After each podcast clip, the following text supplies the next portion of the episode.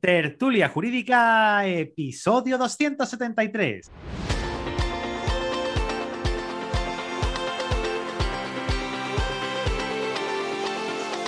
Hola, buenos días y bienvenidos a Tertulia Jurídica, el podcast donde los profesionales del derecho se quitan la toga y comparten su visión sobre temas de actualidad. Muy buenos días a todos y a todas. Mi nombre es Ángel Seisdetos y soy el director de este programa. Y hoy venimos a hablar del Tribunal de Jurado. Y para ello, me he traído a unos amigos, a unos compañeros, Pepe Soler, Jessica Ventín, Raúl Castro, Lucía Galvez y Mariano Zamora. Chicos, chicas, muy buenos días. Buenos días. Hola, buenos días. La intro se me ha hecho Buenos corta. días. Se, La intro se se me, te ¿Y ha qué? hecho corta se me ha hecho corta. No sé. ¿Por qué? porque no, no- no nos has presentado a todos a lo Os he mejor. presentado a todos, uno por uno. Y Mariano, pórtate bien hoy, ¿eh? Que, Prometo tenemos- ser buena persona y comedido. que tenemos, tenemos eh, audiencia, si no lo sabéis, eh, tenemos unos cuantos haters que dicen que, que Mariano dice muchas palabrotas y habla muy alto, básicamente. Entonces, Mariano, Intentaré moderarme. por favor, eh, por, por el bien de, de la comunidad de tertulia jurídica, te pido encarecidamente que... Lo haremos. Muy bien, no hace falta para... A buen entendedor, pocas palabras bastan. Bueno, venimos a hablar de tribunal de jurado. Y este motivo, pues si te digo la verdad, como yo entre pañal y pañal, chupete, chupete y, y algún que otro... Biberón y bi- biberón. eh, además todo, ya sabéis que lo digo en, en duplicado porque es así. Si te digo la verdad, no sé por qué, no sé por qué salió este tema. ¿Que hay, hay alguna cosa de actualidad? ¿Hay alguna cosa que se esté jugando eh, por tribunal de jurado? ¿O es alguna serie o algo? ¿o qué? Los Bueno, últimos documentales que han salido en, Ah, lo de One- en lo de- HBO sí, vale, por el sí, caso sí. de, de- de Rocío Baninkoff y Vale. Dolores Vázquez. Ah, bueno, pues la polémica está servida, obviamente. Y yo creo que se ha recuperado un poco el debate que siempre ha estado sobre la mesa, Ujú. pero bueno, últimamente mm, aún más, teniendo en cuenta que, que Dolores Vázquez fue juzgada por un tribunal de jurado. El tema se, se propuso por, bueno, porque se está hablando ahora mucho, se está comentando y, y aquí estamos nosotros para hablar creo, de ello. creo que la serie se llama Dolores o algo de eso. Sí. Y vale, sí, ya, ya he visto por ahí alguna que otra imagen y es verdad que ha dado un poquito de. de- Hay una que se estrenó este verano en, en Netflix. Podemos Sí. decir Netflix, ¿no? Si nos Netflix, ¿nos quieres patrocinar? ahí está. Eso iba a decir yo. Si nos patrocina Netflix, duplicó el, el precio de patrocinio. Netflix, por favor. No. Patrocínanos. Ya está, Paga. Entonces-. Paga. Paga, Paga. primer aviso. Entonces, bueno, eh, se emitió el, este verano, se Mm. publicó en la plataforma de, de Netflix y ahora pues HBO ha publicado el de Dolores, que es desde la perspectiva de ella, la, la persona que fue juzgada y condenada por, por, el, por el delito y que luego resultó ser inocente y, y desde su propia perspectiva. Claro. Entonces, bueno, eh, un poco el tema surgió por ahí y, aquí estamos nosotros para, para ese debate. Me parece Creo que el tema ya nos gustaba mucho, ¿eh? porque hay detractores Sí, y amantes eh, del tribunal jurado. Sí, porque además yo creo que aquí, sí. aquí ha salido en, un montón de ocasiones, ¿no? Y, y- y al menos este que les habla eh, lo ha criticado en, mucho, en muchas ocasiones. Y creo que Mariano también es un poquito Es que- de- detractor es que el tribu- de. Di, el tribu- Raúl. Es que el Tribunal del Jurado, tal, tal y como está configurado hoy día en nuestro ordenamiento, es una figura, la verdad, que ba- bastante controvertida. ¿Alguien hay a Tiene- favor? Sí, yo. Cri, cri, cri, cri. Vale. No, no, no, yo, yo estoy Vale, a favor total. ¿Sí? Yo te digo una cosa, Sí, sí, sí, sí. Sabes, también que orgullas joven ahora, pero, mañana. No, es que quiero, sí que estoy claro, a to- to- favor. el, el pobre todavía cree en, en la justicia. El Tribunal del Jurado no El, es el magistrado una presidente cree. Lo- No es una figura padres. descabellada. Pero no atento es una que- figura que- descabellada. Que Pepe, que Pepe eh, magistrado, no, perdón, eh, juez. En, en tiempo es el magistrado presidente, pero sí, sí, sí. O sea que yo creo. Ahora explicaré por qué. Eh, Pero también hay gente de mi profesión hombre. que, que no cree. El, el- básicamente el tema del Tribunal de Jurado, eso se, se incluyó a partir de, de- de la democracia en los años 80, 90 aproximadamente, y se hizo en un malentendido acercamiento de la justicia a la ciudadanía. Eh, no sé exactamente cuándo entró, Lucía está así, pero eso fue simple y llanamente intentar hacer una copia del sistema de Common Law en vez del, del Continental Law y, y, vamos, ha sido y creo que es probablemente una de las peores catástrofes cutreces y ejemplo de cosa mal hecha que se puede hacer en nuestra legislación. Por otro lado, lo habitual. Yo, Pues yo no, te, voy a, yo te voy a no. corregir porque yo creo que es del 78, porque está en la, en la Constitución. Que no, que no, que Entonces, no, que no, que no. Para empezar. 125. que el Tribunal del Jurado nace a principios del siglo XIX. O sea, en, la- eh, en 1812 en la PEPA Ah, en la Pepa, ya vale. se nombra el Tribunal del Jurado porque vienen con esa idea revolucionaria y liberal de la Revolución Francesa. Otra cosa es luego la evolución que ha tenido y otra cosa es luego eh, cómo se ha ido adaptando. Y el Tribunal del Jurado ha estado vigente durante toda nuestra historia constitucional, salvo eh, bueno, después de la Segunda República y durante la, la dictadura, obviamente. Y se Pero recuperó. tampoco, pero al final, La- ¿qué, la qué tiempo, qué configuración- tiempo útil ha tenido de, la actividad? ¿Qué, La, la qué tiempo tuvo la configuración que tiene hoy por hoy es del 95. Le- Sí, sí, si sí, no me sí. equivoco, la configuración Sí, de- sí, sí, sí. Y, y es Pero una configuración volviendo- mal hecha. Sí, pero volviendo al, al tema, eh, se ha ido incluyendo en todas las constituciones del siglo XIX. Es decir, luego en, la constitución del 78 se establece en el artículo 125, de una manera muy escueta, muy escasa, que para mí es bastante pobre, efectivamente, eh, que la eh, parte de la justicia, que la ciudadanía puede eh, intervenir en la justicia a través del tribunal del jurado. Entonces, no es una figura descabellada para nada, porque si vemos el artículo 1.2 de la Constitución, dice que la soberanía na- nacional reside en el pueblo, del que emanan los poderes del Estado. Y son tres los poderes ejecutivo, legislativo y judicial. No es una figura descabellada. El problema es el- el- la, la utilización que se da como tal. Entonces, eh, ya nuestra historia constitucional ha estado, no es ninguna aberración ni nada que nos hayamos inventado y hayamos copiado de los americanos, sino que es, Es una algo que... aberración en sí mismo. O sea, que una persona No. lega en derecho tenga No, no, el pero- poder de No, pero eso una- es- ese sí, tipo de ahora-. Sí, pero vamos, luego entraremos en ese, en ese debate. Pero en sí, la figura, tal y como está configurada, no es una aberración. Es decir, se intenta No, va- alejar no, de esas monarquías absolutistas, de esa La, monarquía. la figura, la figura no será una aberración. Como está configurada, lo es. Claro, pues diferentes. es a lo que voy, es a lo que voy. Nuestra constitución no da ningún tipo de explicación, deja en manos del legislador absolutamente todo. Y de hecho no existe ningún tipo de criterio para formar parte del tribunal del jurado. Y eso es muy peligroso. Y eso ahora lo debatiremos. Sí, existe pero un criterio, sí- saber leer y escribir. Ese es el criterio. Y ser mayor de edad. Y ser mayor de edad, ya está. Sí, sí, sí, no vamos. existe absolutamente ningún Pero de criterio verdad, de, verdad, Entonces- las personas que tienen que decidir, ¿verdad? Porque no es un grupo de personas, no es una única persona. Sí, son Entonces, nueve. ¿De verdad es necesario que esa persona sepa Que derecho? sepa leer.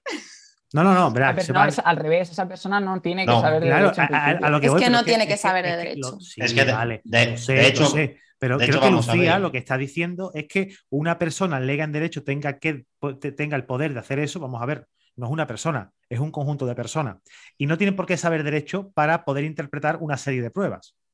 ¿O no? Pero es Efectivamente. que a veces Eh, los procedimientos adolecen no solo de, bueno, o sea, no solo vas por tema de fondo, vas por tema de forma, o sea, tema procesal. Las pruebas no siempre son válidas. Es decir, hay mucha, mucho contenido que una persona lega en derecho no tiene ni idea, además del contenido subjetivo, el contenido emocional, que una persona eh, de a pie no está preparada para asumir lo que es la carga emocional que Eh, eh. tienen ese tipo de procedimientos y sobre todo si son mediáticos. Sí, sí, sí, porque vamos eso- a ver, entre otras cosas, por eso se suele estudiar para ser juez. Eh, Yo no sé si a Pepe se la regalaron, pero yo creo que se suele estudiar para Ah. poder saber eh, a dónde te están metiendo y precisamente no dejarte e influir. Y está claro que los medios de comunicación hoy, con el poder que tienen, han influido e influirán gravemente sobre las personas cada vez más, y tú necesitas tener una formación mínima para poder sacar todos esos perjuicios, prejuicios de tu cabeza antes de Y poder mantener juzgar. esa objetividad. Porque si no, me remito a- al caso que habéis dicho antes, al caso Baninkoff con Dolores Vázquez, o me remito a un No, traje de Valencia. Ahí hay un error y ahora, ahora luego lo diré porque también. Yo creo que el, caso Banikov no es un. No es un. Ah, es que no es ahora. que el, no, problema no es el tribunal jurado. Yo creo que estamos Fue una hablando serie de de un caso de hace muchos años. policiales. Claro, No, pero y luego también, vamos a ver, hay pero- otro caso más de- del magistrado presidente a media. Luego, lo- luego lo digo mi opinión.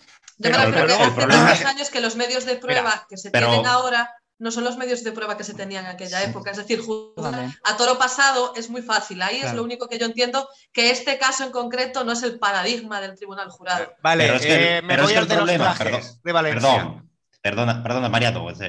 El problema es que, que hubo con el caso Banikov y el Tribunal del Jurado, aparte de todos los errores policiales y judiciales que, que hubo en su momento, es que el Tribunal del Jurado, y dicho sea con todas las personas, con todos los respetos a las personas que intervinieron en ese jurado, realmente se trataba de un jurado contaminado, realmente, desde el principio.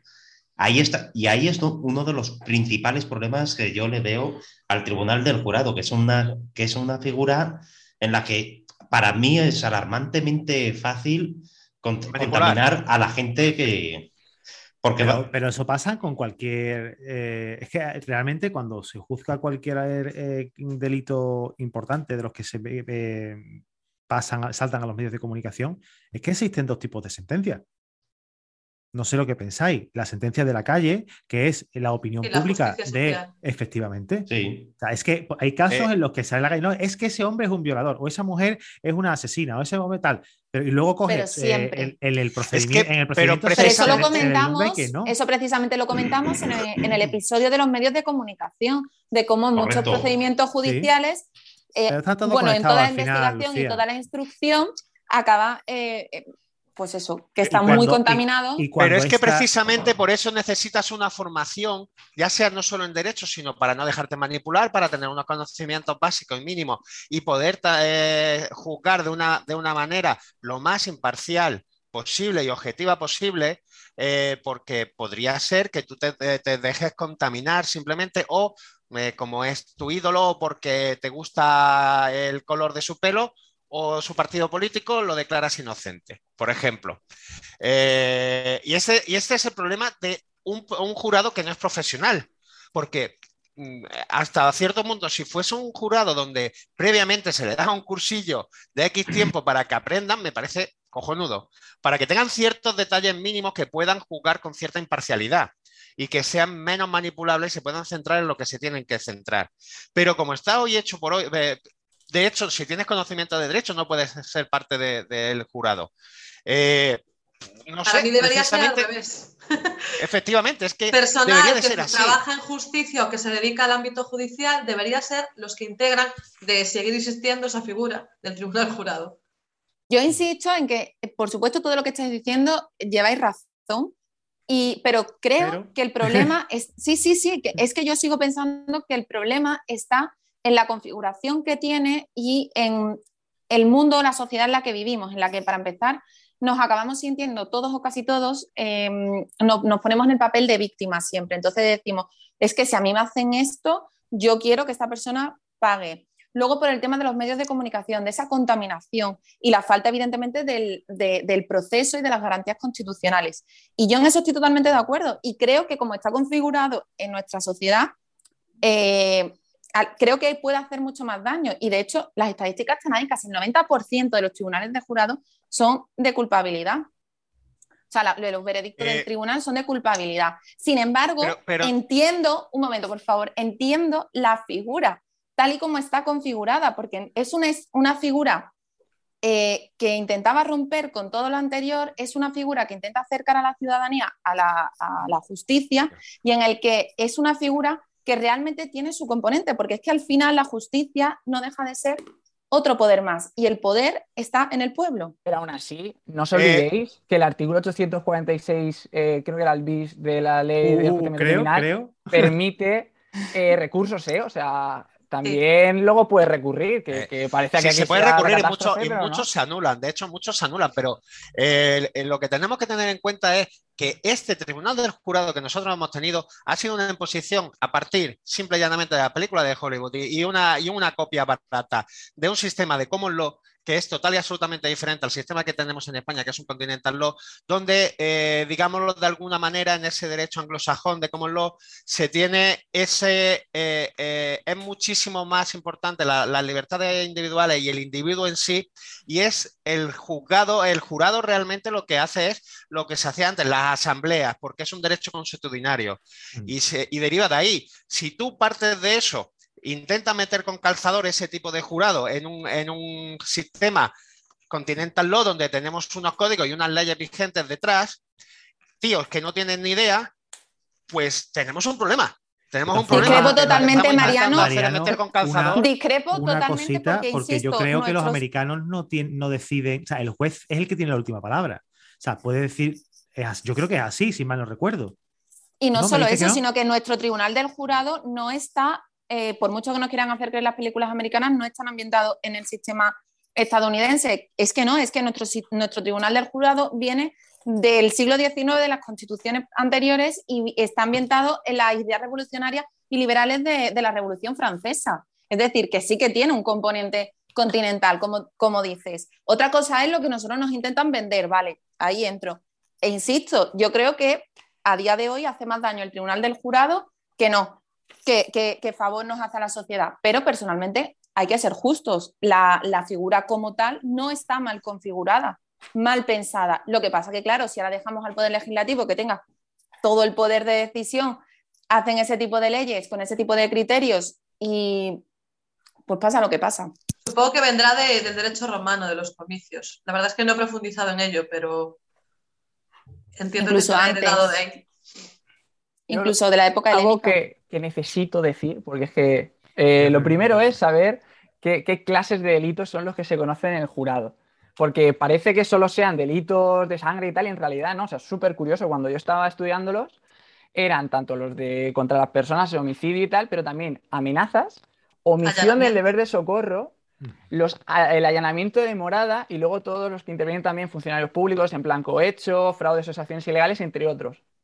Eh, yo tengo que reconocer que creo en el jurado, en aquellos que sí que son pues, de sangre, vamos a decir que requiere hechos que son más de si ha pasado o no, si ha matado a alguien o no, o sea, cuestiones que son más fácticas, Sí. Mm. pero luego, por ejemplo, un cohecho, explicárselo a una persona lego es más complicado. Ahí sí que tengo que reconocer que, que ahí puede pecar un poco de, de que al no saber tanto la figura en qué consiste, por ejemplo, el cohecho, de hecho, hasta nosotros a veces decimos, pero ¿qué coño es un cohecho? O sea, ¿qué es un cohecho? Otro con las palabrotas. ¿Qué es un cohecho? Eh, de hecho, cuando empezaba yo a opositar a mi preparador le decíamos, eh, Ramón, ¿qué es un cohecho? Y ahora ya lo sabes, pero al principio no, o sea que ahí sí que lo veo más complicado.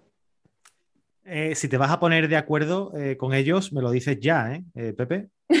Porque- Sí, sí, yo lo veo que está ahí. No, no, No, están- empezó están diciendo que era en, firme abs- defensor. no, en absoluto, No, está- en absoluto está- porque al final, a está rozando, el está rozando el la, la fiscal pres- hace la un- presión, ¿verdad? No, No, no te porque el fiscal hace una labor impresionante, porque no estará Javi, pero, pero yo he, he estado hablando con, de hecho, una chica que estuvo, que está en Elche, también en los jugados, y con la que estaba hablando, me decía que, que la mejor forma de ganarse, entre comillas, al jurado un fiscal es decirle que de verdad es el jurado, el- o sea, es el fiscal quien va a intentar proteger el interés general, o sea, que les va a intentar encaminar un poco. explicarle la función del fiscal. Claro, y luego además Pero, otra- pero Pepe, eh, hace mucho tiempo, hace mucho tiempo que el fiscal no se dedica a buscar la- el interés del Estado y simple y llanamente pide todo lo máximo que puede según el Código Penal. Hace muchísimo general. tiempo, salvo que seas la infanta, a salvo que seas la infanta, que entonces te retira la acusación el propio fiscal y te hace de abogado defensor. Que eso suele pasar, pero tienes que tener un apellido compuesto. Eh, si no es así, no sale. Como Eh, podéis ver, Mariano puede creo- lo yo mismo. creo- tanto ¿Puede explicar a alguien alto por qué no como está tocando Javi bajo. aquí? Mariano haciendo amigos. Bueno, vamos a. Como no vamos a- estará Javi, no Bueno, le puedes tirar la eh, piedra, ¿no? Vamos a reconocer Eh, el, el tema porque un no saludo a la familia que real. yo pocos ministerios fiscales he visto que cuando llegue esa sala haya rectificado tras algo evidente que deja claro que no existe delito. ¿eh? Acusación, acusación, acusación. Mira, aquí estamos abogados, aquí estamos tres abogados o cuatro abogados que vamos a sala a diario y, y llevamos mucho tema penal y lo vemos. Llegamos, llevamos, eh, llegamos a un juicio y vemos el, el fiscal que, aunque sea una auténtica barrabasada, se dedica a coger el Código Penal, artículo 147 de 2 a 5 años. Señoría, aquí pide- el Titi pide 5 años. Santas Pascuas. Y luego ya el otro que pida solución y, y el juez que tire por el camino del medio. Entonces, el fiscal ya ha dejado de ser esa figura, o bueno, sé que la fue en algún momento, que mira por el interés público. Es un acusador particular de, de oficio y punto. Santas Pascuas. Bueno, pues, ¿Algo aunque más tú no para creas en el añadir, fiscal, A mí me gustaría tener a alguien más aquí. que, que- es que te están. Tendría que estar Javier hoy. Tendría Sí, que pe- estar. no, pero no, Javier es un fuera de serie y tenemos que tener por lo menos dos fiscales diferentes para poder tener un di- un- dos, dos- dos- dos pesos diferentes, ¿no? Eh, No sé si me explico, ¿no? Porque Javier es Yo creo que yo, yo me gustaría tenerlo en mi fuero, la verdad. ¿Para qué os voy a engañar? El, el- el tema de, de cuando haces un, un- un juicio conjurado eh, es que tú realmente ese juicio, mm, como abogado o, como fiscal, realmente no lo haces para una justicia, no lo se lo estás haciendo para un juez, enseñándole a un juez cuáles son las pruebas, cuáles son tal, para hacerle ver y llegar a esa conclusión racional deductiva por la cual tiene que tener una sentencia. Tú estás haciendo un show para el jurado y tienes que convencer a ese jurado. Y punto. O sea, y puedes decir Sí. una barra basada si lo, si lo convences, lo has convencido. O mira, Sin barro ese- para casa, Sin esa parte fáctica. Ahora De hecho- barro para casa y. De hecho, y- hay, Sí, perdona, Raúl, di, di. Eh, De hecho, hay, hay abogados que, so- que se podría decir que su especialidad principal es, es, iba a decir manipular, voy a decir convencer jurados. No, persuadir. La palabra correcta es persuadir. bueno, pues persuadir. Pero Yo creo te digo que una aquí cosa, no se Raúl. estila que- tanto, ¿eh? No, porque no da, no da tanto margen. Uno no se puede pasear por estrados como piensa la gente. Entonces, Pero, al fin- no hay pero tanto lo- margen. no creas, al fin y al cabo, el jurado son, personas son personas y la- a las personas la- todos eh, se pueden impresionar de una forma u otra. Y hay abogados que son verdaderamente expertos en, en ver cómo, en examinar a ese, a ese jurado sin que parezca que lo está examinando y, a- y a impre- e impresionarles con su, actu- con su actuación de, de una forma que, que el jurado no sabe que en realidad les están persuadiendo. Pero verá, Raúl, y, y digo yo, ¿no? Eh, en cualquiera de nuestros alegatos mm, que hacemos a diario, mm, no Convencer. utilizamos las técnicas de persuasión para hacer ver a su señoría que nuestro representado, nuestro patrocinado, tiene la razón. Pero Todo que- que interprete. Al pero final, claro. una misma prueba. Pero que es más, pero que es más fácil y, y en lo personal de eh, impresionar Es a un impresionar, a impresionar a un una juez persona que- o a una que a persona de la calle. Que a nueve, es más sencillo a un juez que a nueve personas, ¿eh? El pero tema es que a Los una jueces persona de la tienen calle. ya carrera, o sea, hay veces que ya se la huelen mucho, ¿eh? Sí, pero Los si jueces, ves- los jueces no son tan manipulables porque ellos sí que conocen el derecho, conocen el procedimiento, conocen de qué va este juego pero hay una, judicial hay- realmente. hay una intervención. ¿Ustedes habéis participado en algún jurado alguna vez?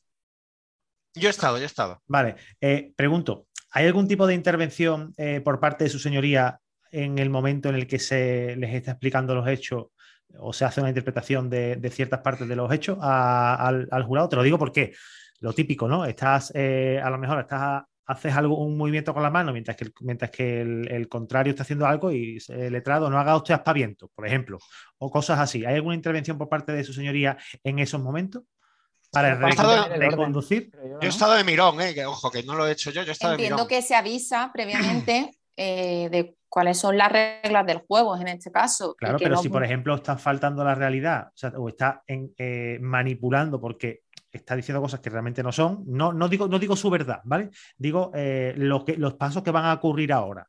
Pues ahora va a pasar esto y si Hombre, yo no sé, no sé hasta qué punto, porque yo no he estado en ninguno, pero no sé hasta qué punto entiendo que ante un juicio así se le dirá al jurado lo que va a suceder, cómo funcionará eh, todo Yo el digo, si hay- si procedimiento. hay Se lo dicen previamente a la entrada. ¿eh? Claro, Sí. yo entiendo que sí, que todo eso ellos tienen que ser conscientes. De Oh, hecho, Y le y de dan hecho, al es que final además- su lista de preguntas, que eso que es, digamos, lo que el, el juez intenta guiar le da la es lista que de los preguntas. decir, esto es lo que tiene que se dirigen al, ju- al jurado, no se dirigen a su señoría, se Claro, porque dirigen al al final jurado. quien, quien es el que toma la decisión no es su señoría, son las nueve personas, con lo cual hay que dirigirse a ellos para conectar con ellos, porque si yo te estoy hablando a ti y, te, y estoy mirando pa- y te estoy dando la oreja, la comunicación no es eficaz porque estamos utilizando únicamente un canal de comunicación y no estamos, no, no estamos eh, utilizando dos canales o tres canales como, como otras ocasiones. ¿Por qué os creéis que la comunicación con mascarillas es más complicada? La conexión Sí. con mascarilla Sí. más complicada que sin mascarilla. Porque no utilizamos. de hecho, yo creo que cuando hablas, eh, lo- a mí por lo menos lo que me decían siempre, que si alguna vez hablase para un tribunal jurado, era que localizase a los que podían, digamos, ser cómplices, o sea, partidarios de, mi versión, para dirigirme sobre todo, focalizar a esas personas. ¿Y pensáis que el jurado se puede corromper como en las pelis americanas, de que hacen una investigación de cada uno de ellos? No, hasta en ese punto que- no. Yo hasta ese punto no, porque además el- en las películas americanas, eh, lo típico, ¿no? Que invalidan cierto. eh, las, las defensas se basan en- y las acusaciones se basan, el propio fiscal, en, el- en mirar qué tipo de personas son e intentar eh, vincular con alguien para eh, quitarlos de en medio o la- por los malos eh, amenazarlo de ciertas maneras, ¿no? Eh, yo creo que no es tan manipulable, ¿eh? Y luego además que, que es que el magistrado presidente interviene muchísimo, aunque no lo penséis, porque primero tiene que hacer el escrito objeto de veredicto, que es las preguntas que tiene que contestar el jurado. Luego además también, en segundo lugar, el propio jurado tiene que redactar el acta y todo eso, y es el, el magistrado presidente quien va a verlo. Cuando vea contradicciones o vea cosas que han- pueden haber sido muy influenciadas, va a devolverlo otra vez, y a la tercera vez que devuelve todo ello, se disuelve el jurado. O sea que que, y luego además también seamos realistas, cuando una persona está en su mano la vida de alguien para decidir si de verdad ha matado o no a alguien, se ponen serios. O sea, quiero decirte que, que no es, no es tan, tan jauja como pueda parecer. No, al final tiene que haber una motivación. Obviamente eh, es importante y aunque que yo sí que pienso que pueden ser manipu- no manipulables como tal, pero sí influenciables y sobre todo por el tema de medios de comunicación.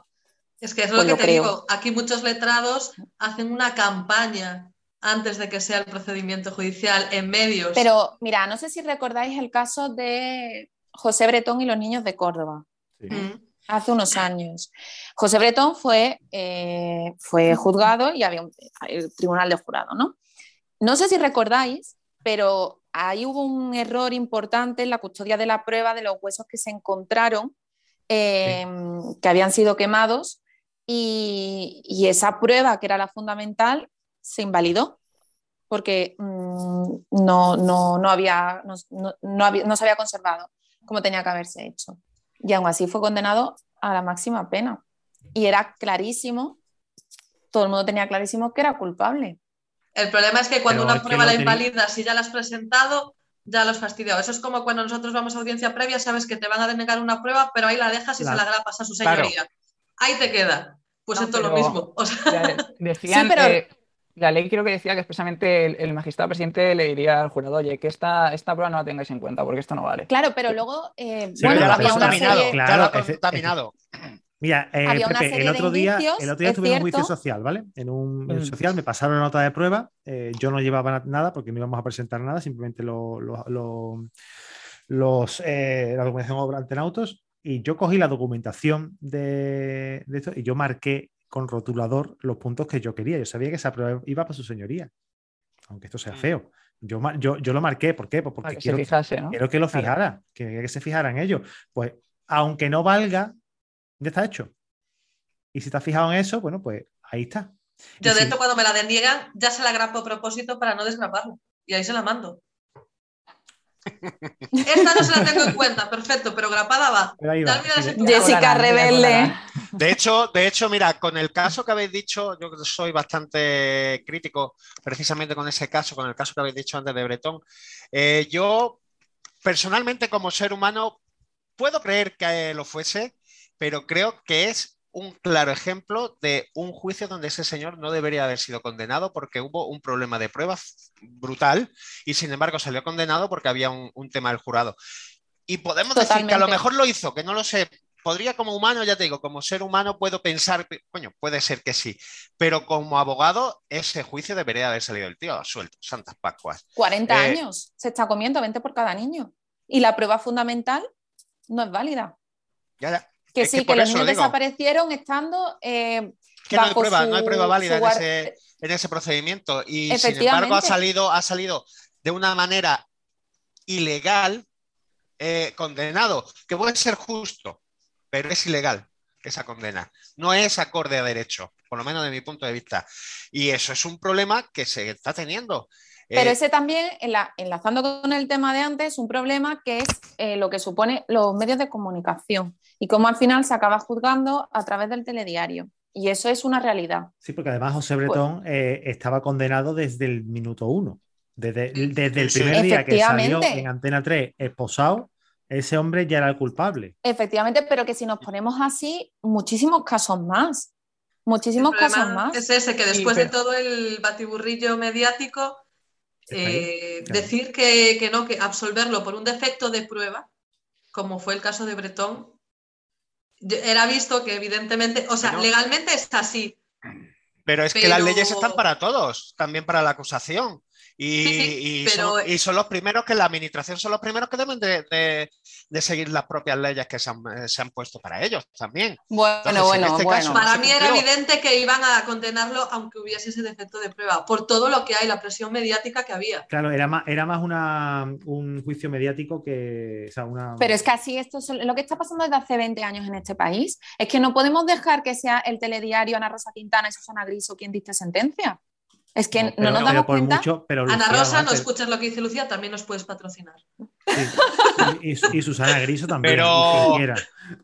Pero bueno, yo no sé por qué decimos que no puede ser eh, Ana Rosa quien ponga sentencias, pero si es quien hace leyes. Si, si es quien legisla. Es que sí, aquí se No hacen sé. sentencias y leyes, todo, todo a golpe de, de justicia social. Pero, por ejemplo, para que veáis, un caso en el que, eh, a pesar de que hubo un poco de presión mediática, aquí en, en Alicante está el caso Sala, que fue eh, bueno, un caso de, relacionado con, con la CAM y la viuda de- del presidente y eso. Eh, ahí fue un batiburrillo de ha sido este, no ha sido este, creo que detuvieron a uno, luego lo pusieron en libertad a, la- a los dos meses, o sea, hubo ahí un follón. Y al final, ante tanta duda, ¿qué pasó? Que se celebró el tribunal y lo absolvieron. O sea que en el fondo es verdad que, que querían haber eh, condenado a alguien, pero como no hubo pruebas suficientes ni pudo imputarse a quienes podrían haber querido, se tuvo que absolver. O sea que Era, había políticos de por medio, ¿verdad, Pepe? Eh, creo que Había políticos, políticos de por medio, ¿no? eh, creo que políticos no, creo. No, no, no, era, no tenía que. No, ese es no, el caso Brugal y todo eso no. Aquí hay políticos, pero no Ah. creo que ese no era el caso. A ver, porque ya te digo, así, otra- uno el de los porcentaje casos de de evidentes culpabilidad- es ese. ¿Cuál? Pero, pero uno de los casos evidentes, uno de los casos evidentes, eh, precisamente es este que, que yo comentaba antes, el de los trajes, Los trajes. que además se hizo, había un chiste, había un chiste en el mundo judicial, ¿no? Decir, hostia, ¿no? Que, que me han pedido 20 años. ¿Tú, ¿Cómo se llama tu abogado? Dice, tribunal, eh, jurado, tribunal del jurado. Porque, claro, eh, al final pues no pasa nada. Y resulta que todos los que, que se condenaron a 30 personas o a 10 o a las que sea, porque llegaron a una conformidad sabiendo que le, le iba a caer la del pulpo, y el único que no se conformó, que era el jefe, el cabecilla de todo, eh, tiene traje gratis. Lo comento. Viste muy bien el señor. La verdad que tiene una buena figura, no lo puedo negar. Pues sí, yo personalmente creo que el Tribunal del Jurado es el claro ejemplo de que algo puede ser eficaz porque se está cumpli- cumpliendo, pero no es eficiente porque la finalidad que tiene no es la que se consigue.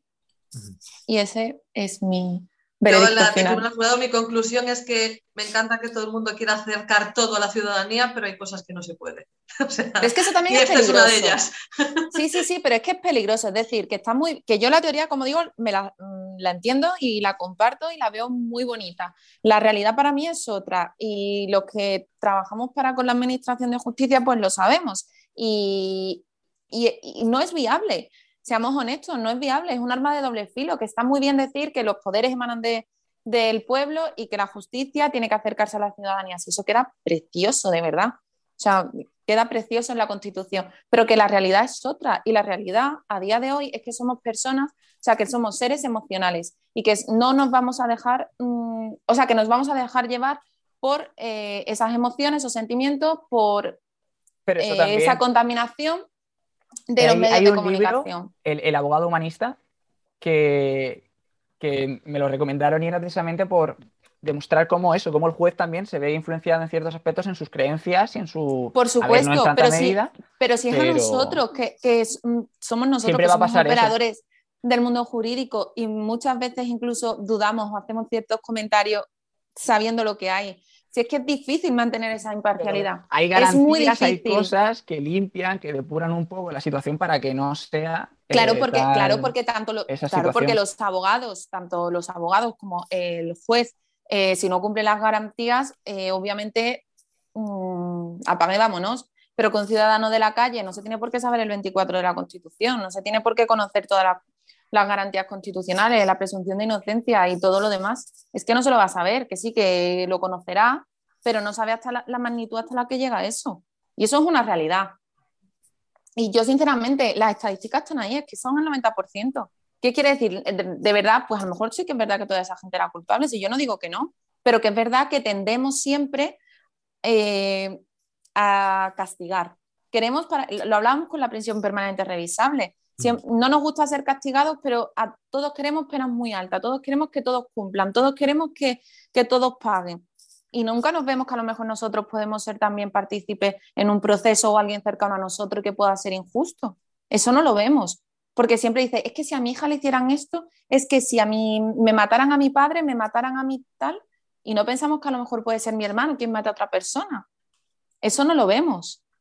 Y al final yo creo que como sociedad necesitamos unas garantías y esas garantías están de cara y esa protección tiene que estar de cara a terceros y al propio Estado. Y para mí personalmente, en la teoría queda muy bonito, pero en la práctica no es viable. Y ya.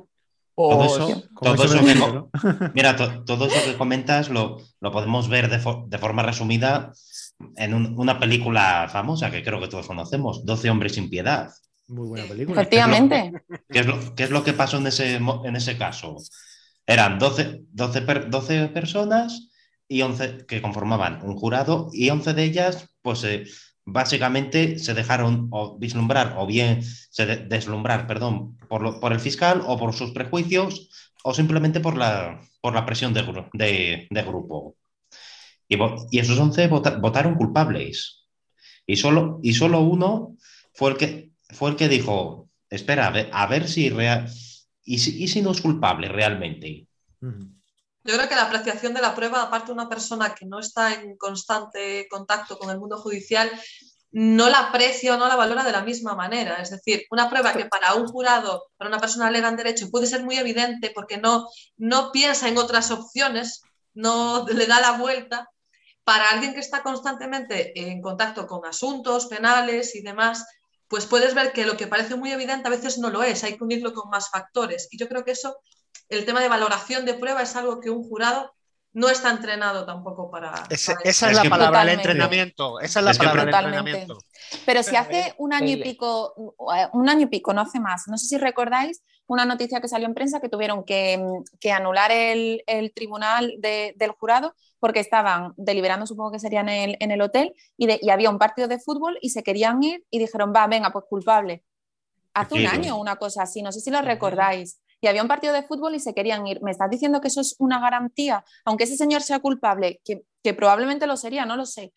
Aunque ese señor sea culpable. que tendrían un argumento que dirían y, me parece muy válido para el juez para, para me parece muy, correcto. No se puede, no se puede decidir sobre la culpabilidad o no culpabilidad de una persona en torno a que te quieras ir a tu casa a ver un partido de fútbol. pero no solo eso.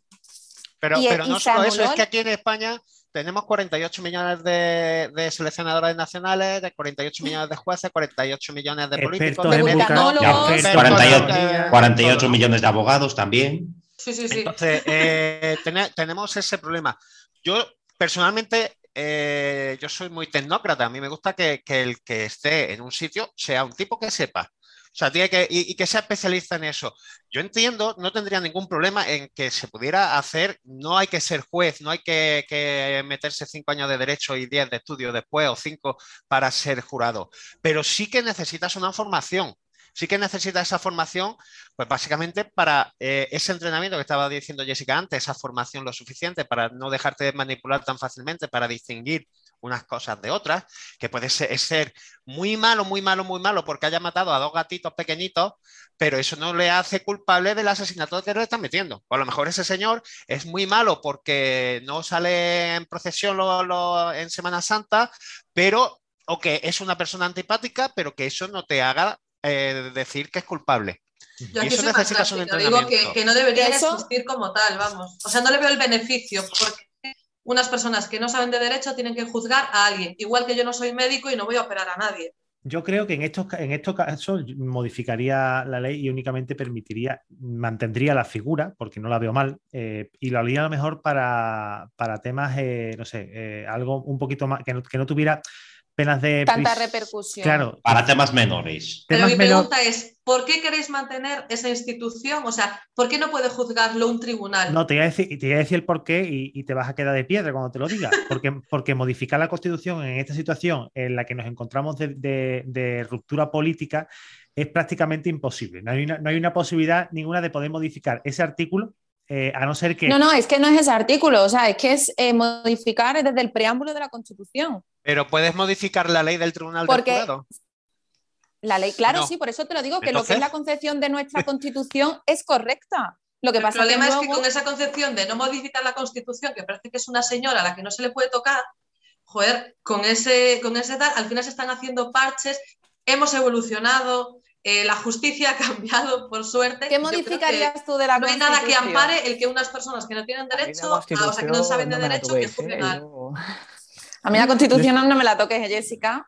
No me Que sí, que sí, Que que, ahora- la- que que lo ahora- limiten, pero tendrás aún un montón de artículos más para... Ahora que estamos hablando de la, de la- de la Constitución y, y ya- y ya que se va acercando el, el día, eh, el día D, mm, ¿por qué no hacemos una tertulia de, de constitucional diciendo vamos a modificar la Constitución?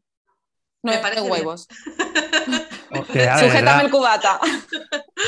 Vamos a modificar la Constitución. ¿eh? ¿Qué, qué cosa, ¿Qué cosa vamos a modificar? Porque, hombre, bien visto que hay cosas, ¿no? Porque hablando una vez, y lo dejo como anécdota y cortamos, ¿vale? Porque se nos va, se nos va el tiempo. Hablando una vez con un compañero, eh, tomándome una cervecita, eh, me dijo, Ángel, pero es que yo no he votado la Constitución. Y le dije, Estoy de acuerdo. tienes razón, yo tampoco, pero yo la acepto. Pero Y aquí- tampoco, tampoco y hemos, votado, esto- tampoco hemos esto- votado el Código Penal.